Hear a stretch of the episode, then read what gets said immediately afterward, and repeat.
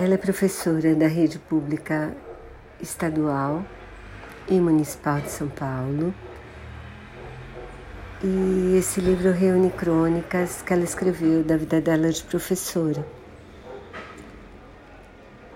Eu gostei bastante, assim, gostei muito do prefácio em que ela conta um pouco o que é crônica. Gostei também quando ela fala de uma aula de um professor que ela teve na faculdade e que falava que a gente ama apesar de.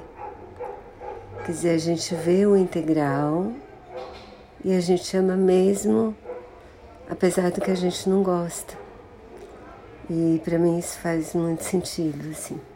Tem uma outra crônica que eu gostei muito que chama Fantasia e Empatia, em que os alunos etiquetam os colegas, o gordinho, a feinha, o espinhento, parará, e ela resolve isso mandando todo mundo se fantasiar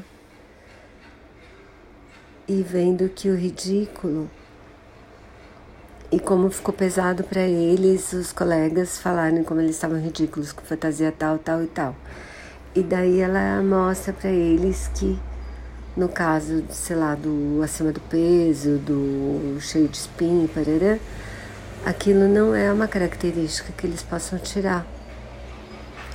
E falar daquilo eventualmente magoa. E, e parece que isso deixou marcas neles pro resto da vida, assim, né? Essa experiência de de ser ridicularizado por causa da fantasia ou por causa de algum traço que as pessoas notam, né? O... Teve uma frase que ela cita também que, que eu adorei: O fundo do poço é só uma etapa, que é do Milo Fernandes. Eu adorei essa frase.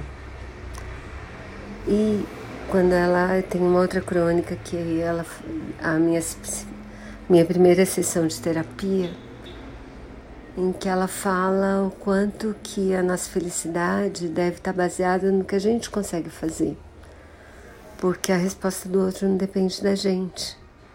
Então, se a nossa felicidade depender do que o outro achar do que a gente fez, ferrou, né? Então é isso, eu acho que vale a pena ler o livro, gostei bastante, assim, especialmente desses do que eu estou destacando aqui.